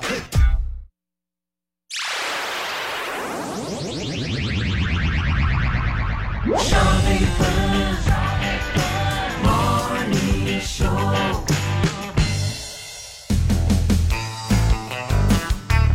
Ai, como eu adoro esse country nesta sexta-feira. Que saudade de aglomerar, Paulinha Carvalho. Nossa, saudade? Nem lembro. Certo, meu caro Vinícius Moura? Certo, Paulo Matias. Muito bem, nós vamos pro Rio de Janeiro agora, né? Vamos nessa, isso, Vini? Isso, com o nosso Rodrigo Viga. Vamos nessa, gente, porque tá 24 suspeitos de ligação com tráfico de drogas e um policial civil morreram durante uma operação policial no Rio de Janeiro nesta quinta-feira na favela do Jacarezinho. Um grande arsenal de guerra foi apreendido e o confronto gerou medo e pânico na população. Nós já estamos conectados aqui com o nosso Rodrigo Viga, diretamente do Rio de Janeiro. Eu não tive a oportunidade de falar com o Viga depois que o Viga foi internado por Covid-19 e graças a Deus conseguiu se recuperar e tá aí firme e forte trabalhando. Então eu queria primeiro te parabenizar, meu amigo, por você ter vencido a Covid-19. Você não sabe a alegria que foi pra gente ver aquela foto que você publicou no Instagram dizendo que venceu a Covid. Seja bem-vindo de volta e traga as suas informações. Obrigado, Paulo. Obrigado pelo carinho, pela atenção, pela solidariedade. Momentos difíceis, enfim, e quando você olha para o lado, né, vendo um quarto, pessoas pronadas, entubadas, delirando, realmente isso mexe muito com a gente, graças a Deus. É, o meu problema foi né, dos menores, né, foi uma enzima cardíaca, causou uma miocardite, uma inflamação na membrana é, do coração miocárdio. Eu não estou ainda é, 100%, mas estou 99,999% para continuar trazendo as notícias do Rio de Janeiro e elas é, invariavelmente não são as mais animadoras, né, meu caro Paulo? Como essa envolvendo aí a operação que está sendo apontada como a mais letal da Polícia do Rio de Janeiro em toda a história. Foram 24 mortos, um agente de segurança morto, o policial André Frisch, que vai ser sepultado nesta sexta-feira, e um verdadeiro arsenal de guerra também foi apreendido, até uma bala de canhão ativa foi apreendida nessa operação. E é uma operação que tem toda uma discussão por trás dela, todo um debate, uma repercussão internacional, ONU, Human Rights Watch, todo mundo pedindo para que seja feita uma investigação é, independente é, para saber se efetivamente as denúncias que brotaram após a ação da polícia são verídicas ou não. Por que, que eu estou falando isso? Porque a polícia foi até o Jacarezinho para tentar cumprir mandados de busca e apreensão em prisão contra traficantes que estariam aliciando menores de idade é. para entrar no crime organizado. Só que desses mandados a serem cumpridos, apenas seis efetivamente foram executados. sendo que desses seis, três criminosos acabaram morrendo. Os outros 21 mortos não eram alvos eh, diretos da operação da Polícia Civil do Rio de Janeiro nesta quinta-feira na favela do Jacarezinho. Hoje o clima é de aparente calma, tranquilidade por lá, mas houve uma manifestação um pouco mais cedo, pacífica, de moradores pedindo é, para que as mortes sejam investigadas e há também essa manifestação internacional da ONU para que seja uma apuração independente, porque o entendimento de quem está à distância é que houve excessos, exageros e execuções. Os relatos de alguns moradores dão conta de que os bandidos tentaram se render, alguns deles né, tentaram se entregar, mas acabaram sendo mortos em supostas execuções é, pela polícia né, do Rio de Janeiro. A situação aqui no Rio de Janeiro é, é, difícil, né, Paulo? É bastante complicada. Você pega o Grande Rio, você tem quase 1.500 favelas, invariavelmente dominadas por traficantes e por milicianos. Nitidamente, conversando com os agentes de segurança, a ausência do Estado, ou seja, a decisão do STF, Absurdo. que impôs regras, limitações para intervenções em comunidades, ajudou os bandidos a expandir território, negócios se armarem é, ainda mais. É, há um mapeamento feito de que há, pelo menos circulando aqui no estado do Rio de Janeiro, mais de 3, talvez 5 mil eh, fuzis, mas há também a interpretação de que, se efetivamente houve excesso, exagero, ou eventualmente execução eh, de bandidos, a, a, lei não foi cumprida porque a pessoa teria que ter sido presa, eh, ser levada a julgamento, eventualmente condenada, encaminhada para o sistema carcerário, um é, sistema prisional. O fato é que aqui no Rio de Janeiro são áreas tão conflagradas dentro do núcleo duro, do core da cidade, vamos dizer assim, que dificilmente, quando a polícia entra em uma comunidade, ela não é recebida com chuvas de tiros de fuzis e metralhadoras, viu, Paulo? Muito bem, Viga, obrigado pela sua participação aqui no nosso Morning Show. Volte sempre procurando informar as pessoas da melhor maneira possível. Valeu, Viga. Valeu. Obrigado. Joel, qual é a sua opinião sobre esse caso? Olha, eu queria começar dizendo que eu acho que a coisa mais estúpida que alguém pode fazer numa, com um fato desses é imediatamente transformar numa briga de torcidas. Porque a gente sabe, houve uma operação da polícia numa área dominada por uma gangue de crime organizado e muitas pessoas morreram, inclusive um policial. Certamente houve confronto. E agora cabe investigar como foram essas mortes. Foram mortes em combate? Se foram mortes em combate, não tem absolutamente nada de errado. A polícia está fazendo seu papel, isso inclui usar força letal contra quem resiste armado à sua, à sua operação. Por outro lado, será que houve mortes de inocentes? Será que houve mortes de. Isso não foi investigado ainda, você pode dizer, mas não foi investigado. Será que houve mortes de pessoas que participaram do confronto, mas já estavam rendidas, ou seja, foram executadas? Isso são outras perguntas. Se houve, daí os policiais que fizeram isso, especificamente aqueles que cometeram isso, foram cometeram atos criminosos e sim, vão ter que ser punidos por isso. Então, não se pode. Primeiro, é um erro completo quem demoniza qualquer ação policial. A ação policial é necessária, senão o crime toma conta do, de qualquer território. Agora, não é porque ela é necessária que ela pode fazer rigorosamente tudo. Não, tem atos que se um policial fizer, ele será processado criminalmente, terá que responder pelas suas ações. Eu, antes de tomar qualquer posição acachapante, acho que aí deve ter tido, com certeza, mortes em confronto, totalmente legítimas. Teve um policial que faleceu também. Pode ter tido execuções? Pode ter tido. E se foi, foi se teve, okay. foi crime. Eu só levanto, por fim, o último ponto. Sim, o, a Polícia Civil faz operações em áreas dominadas pelo tráfico e tem que fazer mesmo. Agora, a milícia no Rio de Janeiro domina 60% do território controlados aí pelo crime. E a polícia só faz 10% de suas operações em territórios de milícias. Okay. Então eu não entendo essa desigualdade Beleza. de Adrilhos. Sabe o que causa essa desigualdade, Joel? É, decretos como o do ministro Edson Fachin, que proíbe a polícia de subir em operações de favela. Decretos como o do Edson Fachin, que aumenta ainda mais os protocolos para combater a criminalidade. Todo mundo sabe que a polícia deve ter um poder discricionário racionalizado para o legítimo uso da força. Mas todo mundo sabe que a polícia está sendo tolhida pelo ministro Fachin, por, por, por ordens do Supremo, que fazem com que a bandidagem, o crime organizado domine os morros, a favela do Rio de Janeiro como um estado alternativo, aliciando crianças. O que me incomoda é a inversão moral dessa situação toda. Todo mundo querendo demonizar a polícia, quando todo mundo sabe, isso já foi investigado, que eles foram recebidos a bala, houve mortes em confrontos. A maioria das mortes, pelo menos ao que eu sei, a maioria não, a quase totalidade, segundo os relatos da polícia, não houve ah, efeito colateral. Os mortos parece que foram realmente bandidos, 24 mortos e um policial, 24 mortos bandidos e um policial. Eram pessoas que estavam aliciando crianças para o tráfico, graças à leniência da justiça, mais uma vez eu reitero, com a bandidagem. Ou seja, o combate policial, ao que tudo indica, fez justiça. Justiça contra bandidos, contra criminosos que estavam aliciando crianças.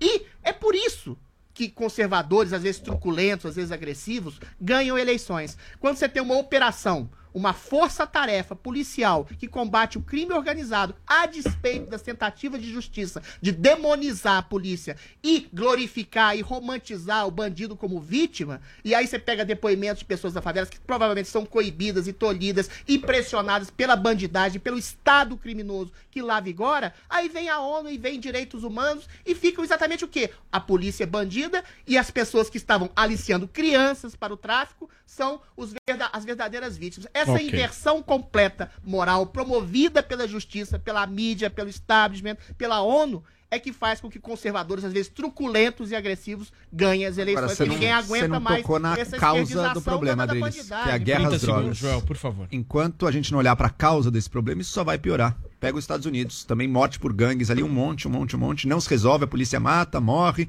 policiais morrem, a coisa não se resolve. A origem disso tudo está na política fracassada de guerra às drogas. Mas ele tem que demonizar a polícia? Enquanto, ninguém aqui fez isso, Adriles. Enquanto não se rediscutir isso, não terá solução. A mídia tá fazendo isso.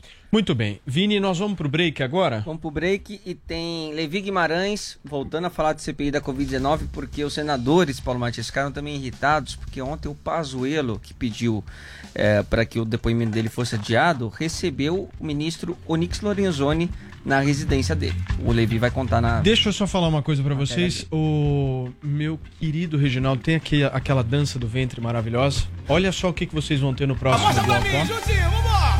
Ai, Com você, Adriles. Vai! Vamos pro intervalo comercial, porque daqui a pouquinho tem dança do ventre aqui no Morning Show. Quem vem de fora vem chegando agora.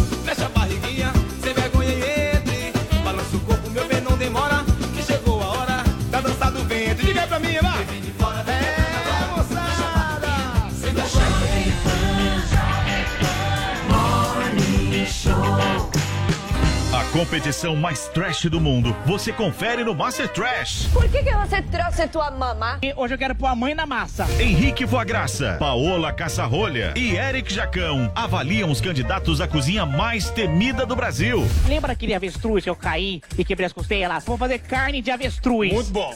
Vem, mãe. Ketchup. Gosto, maionese e. Quer ketchup? Não, prefiro que me.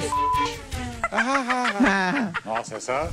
Baixe agora na App Store ou no Google Play, no celular ou tablet. Panflix, a TV da Jovem Pan de graça na internet. Notícias, política, esportes, tecnologia, entretenimento e muito mais. No App News Jovem Pan, você escolhe somente os assuntos de seu interesse e recebe notificações em tempo real. É a notícia direto na palma da sua mão, com leitura fácil e resumida. Baixe já na sua loja de aplicativos App News Jovem Pan. É grátis. No trânsito, estamos todos na mesma pista. Tudo está conectado, interligado. Os passos de cada pedestre, o pedalar dos ciclistas, a energia dos corredores. Somos um só. O Volvo XC40 Recharge Plug-in Hybrid entende isso. Sua tecnologia City Safety, com detector de pedestres, emite alertas e aciona o freio automaticamente para evitar colisões. Volvo XC40 Recharge Plug-in Hybrid, pela segurança de todos. No trânsito, sua responsabilidade salva vidas.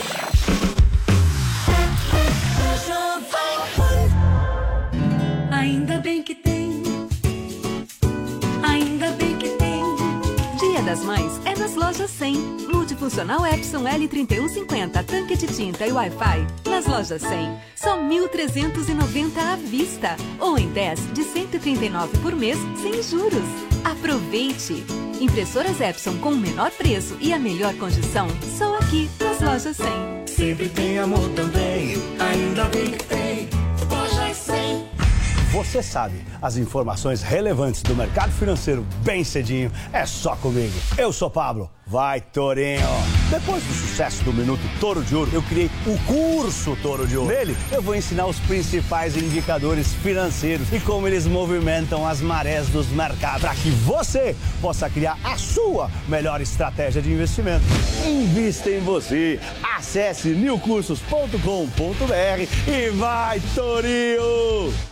Com o outono e o inverno chega a estação da gripe, que pode ter consequências graves e também pode ser confundida com Covid-19. Você sabia que a vacina contra a gripe é atualizada todos os anos para combater as mutações do vírus? Aqui na PPVAC você encontra a vacina quadrivalente, a melhor e a mais eficaz contra a gripe. Proteja a sua saúde e a de sua família. Ligue para 3813 9611 e agende sua consulta ou vamos até você.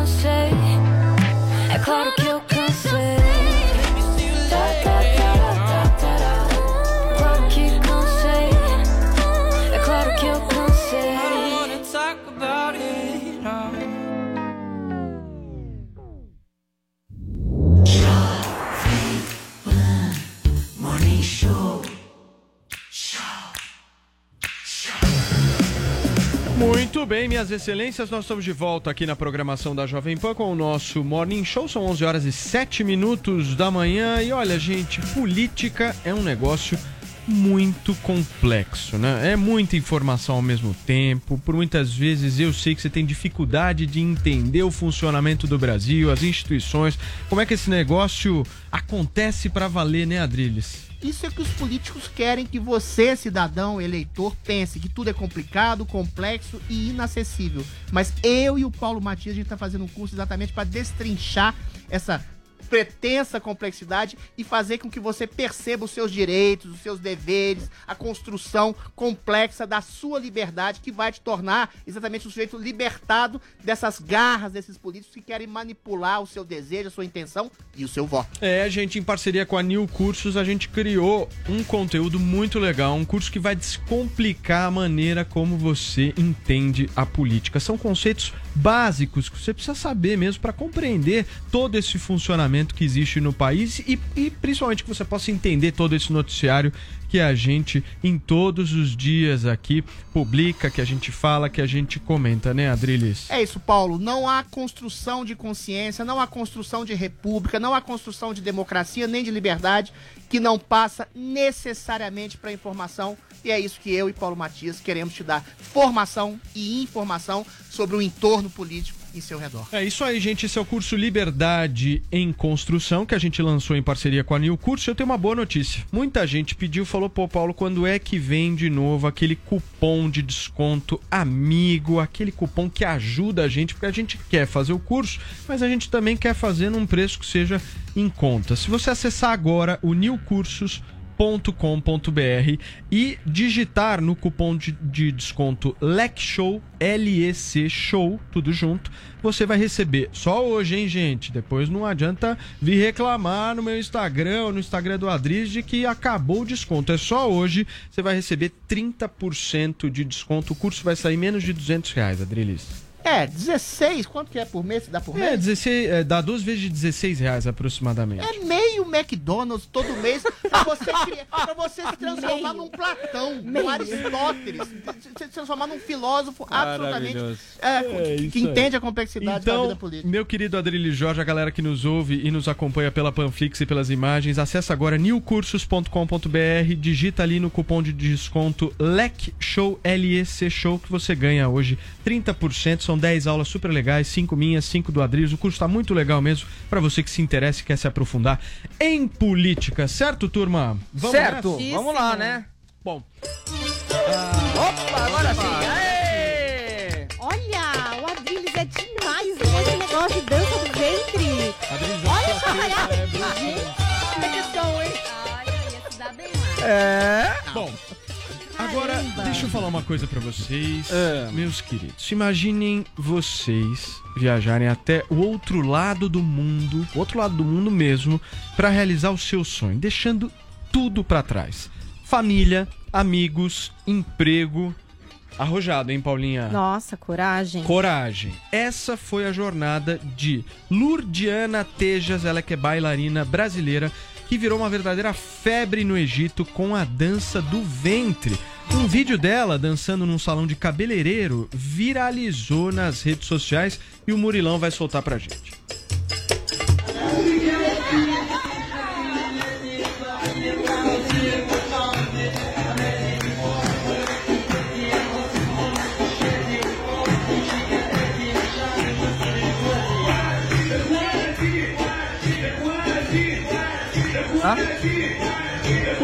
Aqui com a gente a Lourdiana. Tudo bem, Lourdiana? Seja bem-vinda, querida. Obrigado por ter aceitado o nosso convite. Eu que agradeço. Tudo bem? Tudo tranquilo? Escuta, quando é que essa aventura aí que eu contei começou? Em 2017. E conta um Quatro pouquinho. anos atrás. Qual foi a motivação pra você fazer isso? Então, eu queria ser bailarina e não ser professora. Aqui no Brasil, a gente só tem a oportunidade de trabalhar com a dança do ventre dando aula. Não tem espaço para você ser bailarina. Né? O ser bailarinas é, é bem restrito. Então, eu tinha sempre esse sonho e sabia que se eu quisesse realmente é, conquistar uma carreira internacional, eu teria que sair do Brasil. Mas o seu interesse específico pela cultura árabe, pela dança do ventre, vem desde cedo ou vem desde essa época, assim, ou é Não, recente? eu... Como é que se formou?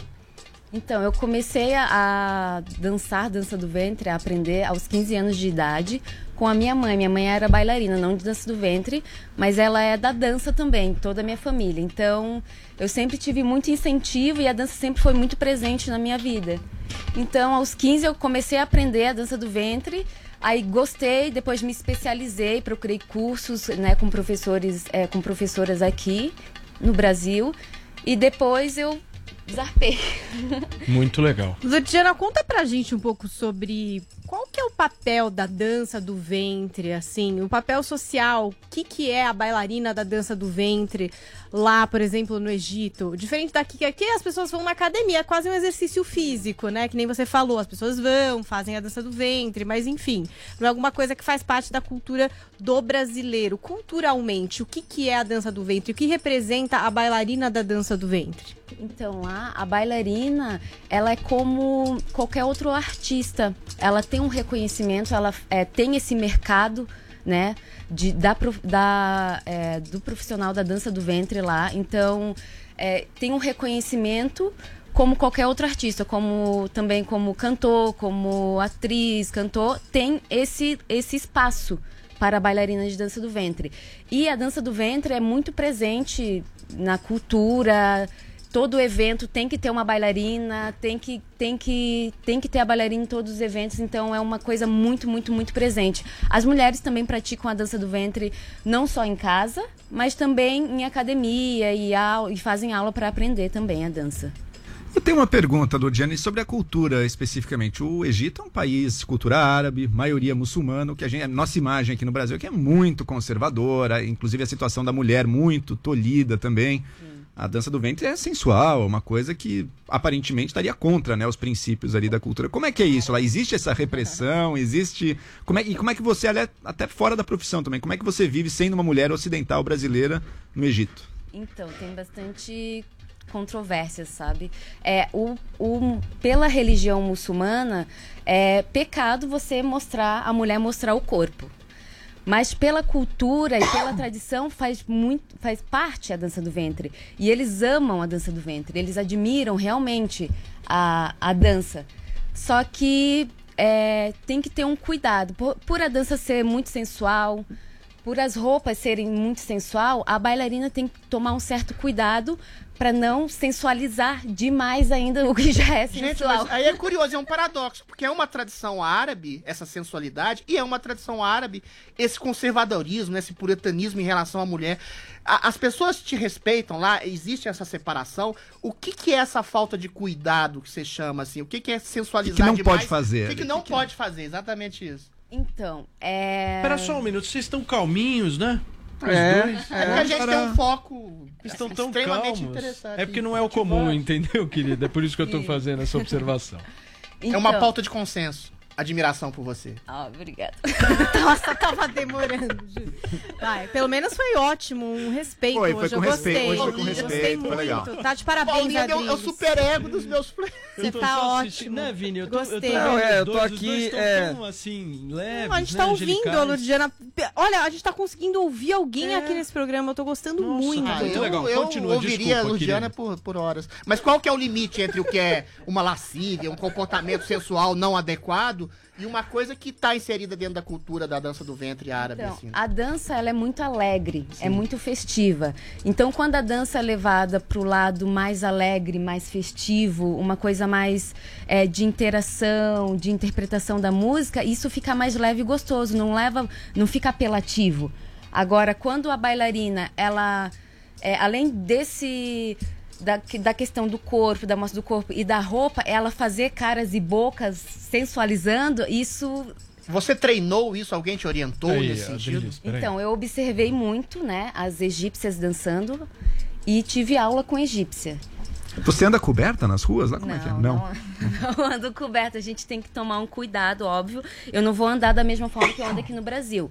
Eu não posso andar com short jeans, com top, né? Que, que, não, que é a falta de respeito. Então, eu tento seguir e me adaptar à cultura, né? Ô, Lurdiana, agora, qual que é a história desse vídeo que a gente tá vendo? Porque e- eu vi que teve mais de 100 milhões de visualizações, você chegou a ser reportagem do, do Fantástico É, a. Lurdiana tem 1 milhão e 600 mil seguidores no Instagram. E o quanto que esse vídeo impulsionou essa tua carreira lá no, no, no Egito? Lurdiana Belly Dancer, é isso, Lurdiana? Isso. Isso. Belly com dois L's, Y Dancer.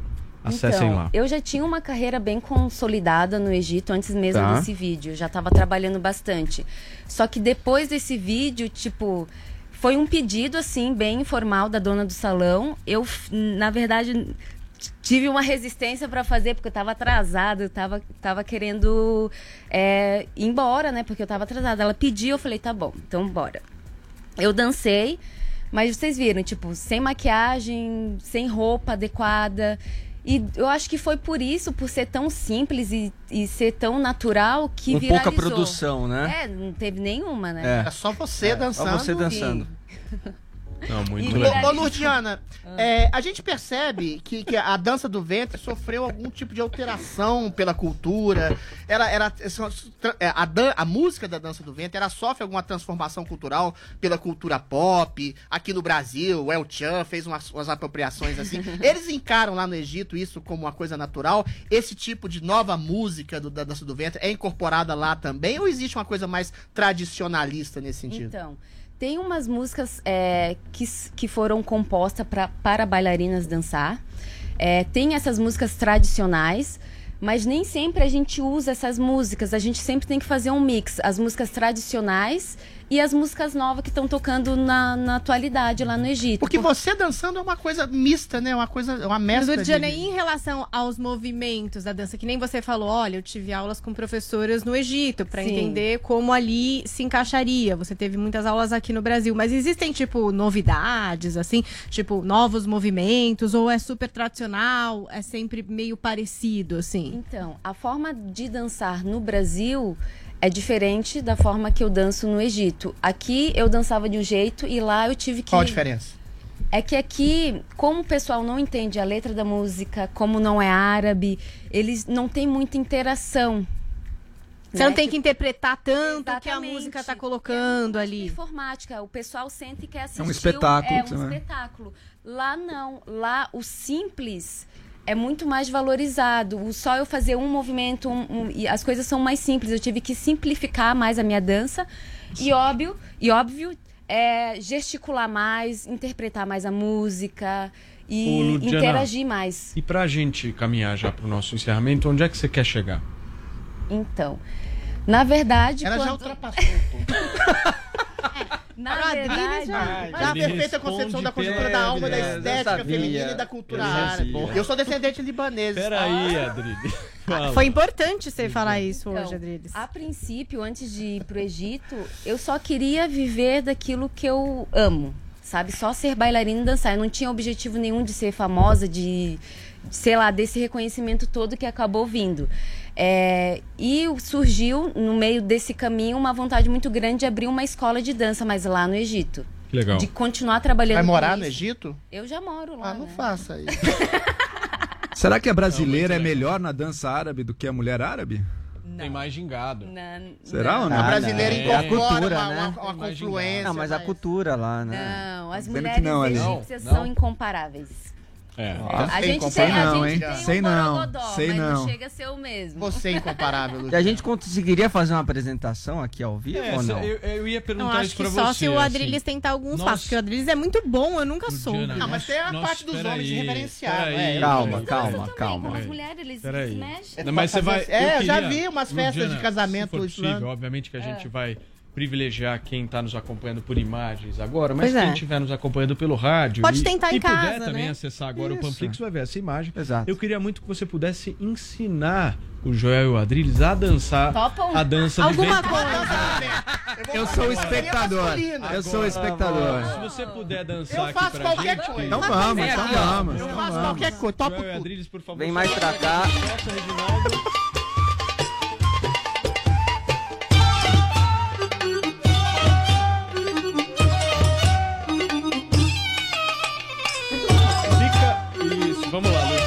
Começar, por favor, momento pra quem nos acompanha pelo rádio.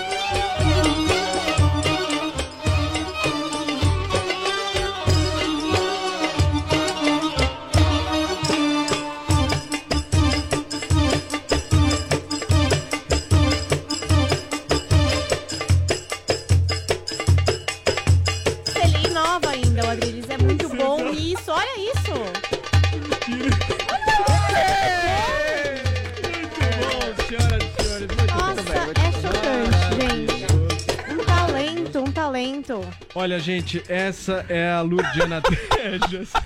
Acho que eu vou dar aula no Egito.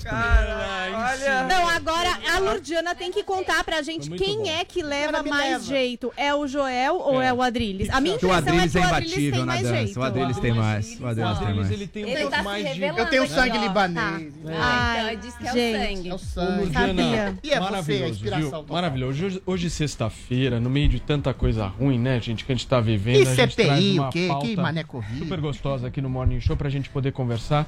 E olha, aumentou muito, meu caro produtor, a nossa audiência Audiência? Na Panflix. As pessoas Imperdível realmente. Eu acho que a dança foi. Curiosas. Eu queria mais. é, para ouvir e ver essa cena, obviamente que você que está nos acompanhando, fique tranquilo, porque salvo, ficar- ficará salvo no nosso canal do Morning Show. Pra sempre. Pra chegando sempre. a quase 1 milhão e 500 mil inscritos, hein, Isso. Paulinha? É sempre bom a gente lembrar isso. Ô, Lurdiana, obrigado, meu amor. Eu que obrigado, agradeço. parabéns pelo seu trabalho. gente, Eu super obrigada. admiro mesmo essa.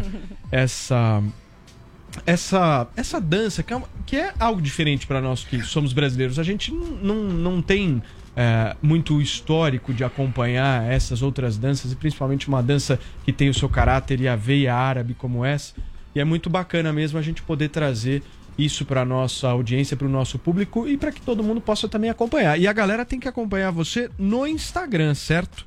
Se entrar agora no, na, no Instagram, Lurdiana Belly, Belly Dancer. Dancer. que o Adriles já, Já- já segue, sei, já né? Já segue.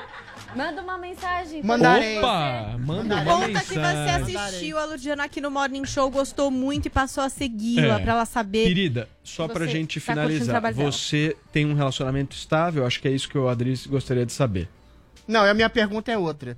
Você tem algum defeito? Porque as pessoas geralmente se apaixonam por um ideal de uma pessoa, mas você é um ideal personificado. Fala um defeito grave seu para as pessoas não ficarem muito encantadas, porque paixão causa desespero, Ai, causa angústia nas Não, pessoas. peraí, Pode ser um transtorno peraí, social. Me fala um defeito grave seu, um único, Ai. que conspurque seu ideal de perfeição. Meu Deus. Olha, quem.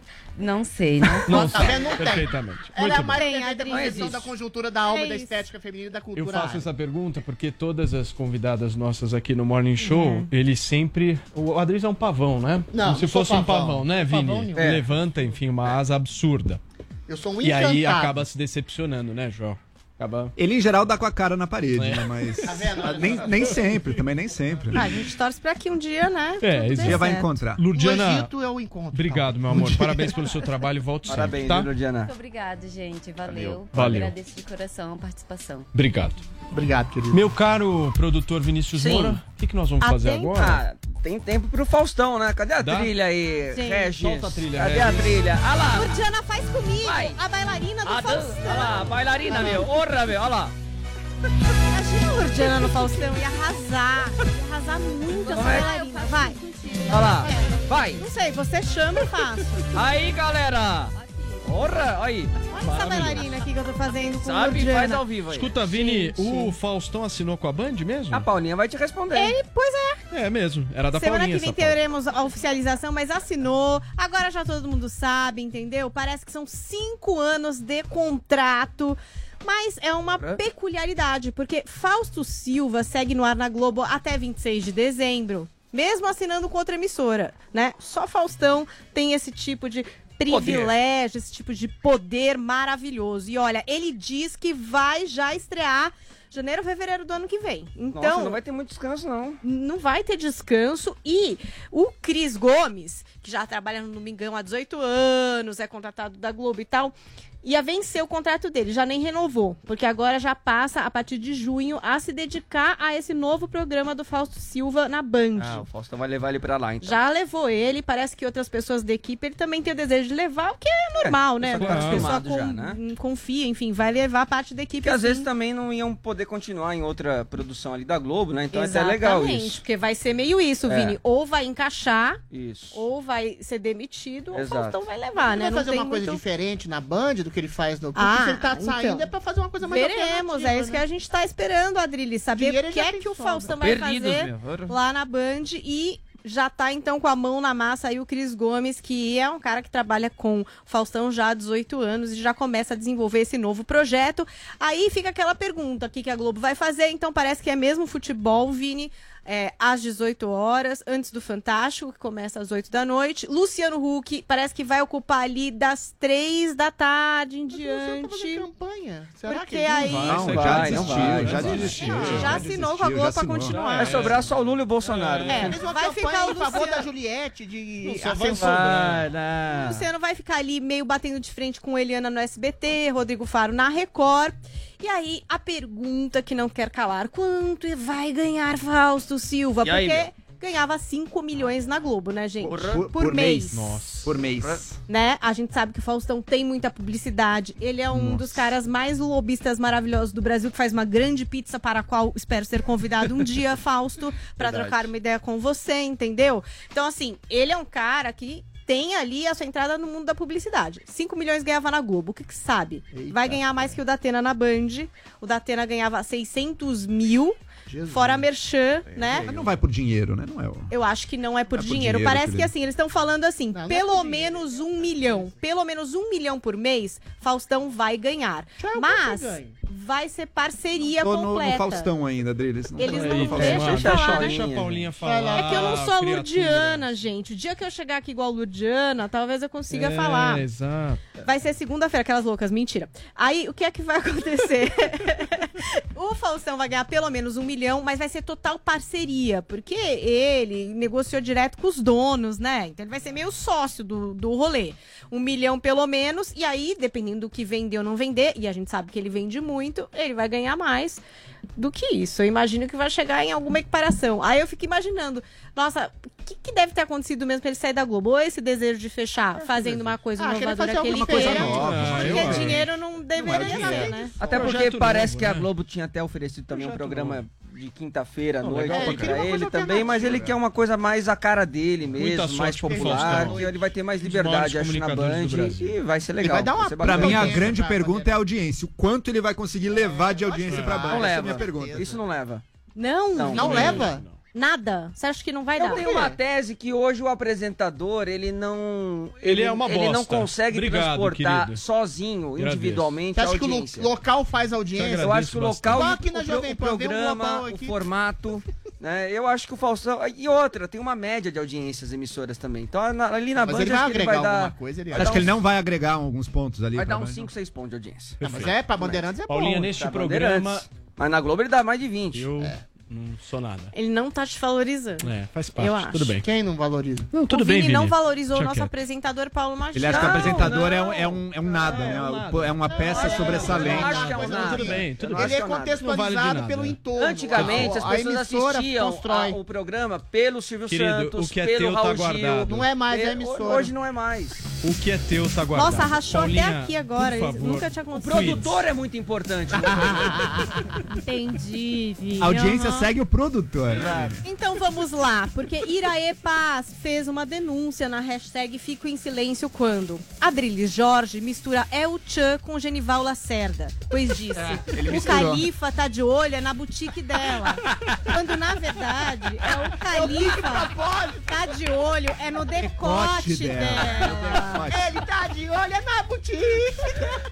Remix, ele proposital. Fez um Um remix featuring, aqui. um featuring. Nossos ouvintes, eles estão muito cultural. Eles pegam, não deixa passar não. O E. Silva, o chapeleiro, disse o seguinte: hashtag fico em silêncio quando o Adriles e Joel estão debatendo. Até porque eles não me deixariam falar. É verdade, É verdade, é amor. verdade. Você não poderia falar, não. Ah, a Juliana a gente fala. Acabou, Ele tá de olho é na boutique dela. Tá de olho é na boutique. Tá Muito bem, senhoras e senhores, nós vamos encerrando mais uma semana abençoada de Morning Show, calma, tranquila e suave, contando com vocês chique. pra próxima. Hein? Tamo junto, gente. Bom final de semana. Fiquem com Deus, se cuidem. Muito obrigado pela audiência. Segunda-feira estaremos de volta com esse gingado maravilhoso. Que ninguém E Fausto. Fausto, chama o Morning Show pra comer uma pizza com você. Chama. A gente quer fazer parte disso em algum momento. Faz uns sete anos que eu peço. Faz uns sete anos que eu peço aqui ao vivo, entendeu? Bem triste. Tchau, isso. gente. Tchau, tchau, tchau. Dança, Drilly. Só porque tem uma boutique pensando em lhe dar trambique, ele quer paquerar.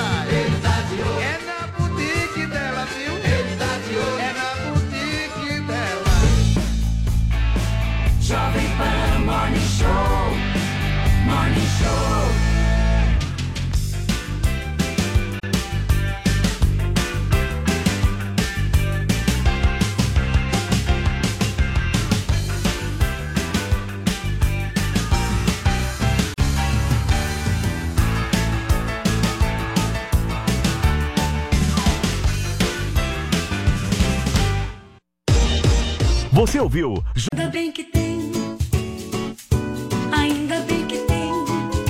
Das Mães é nas lojas 100.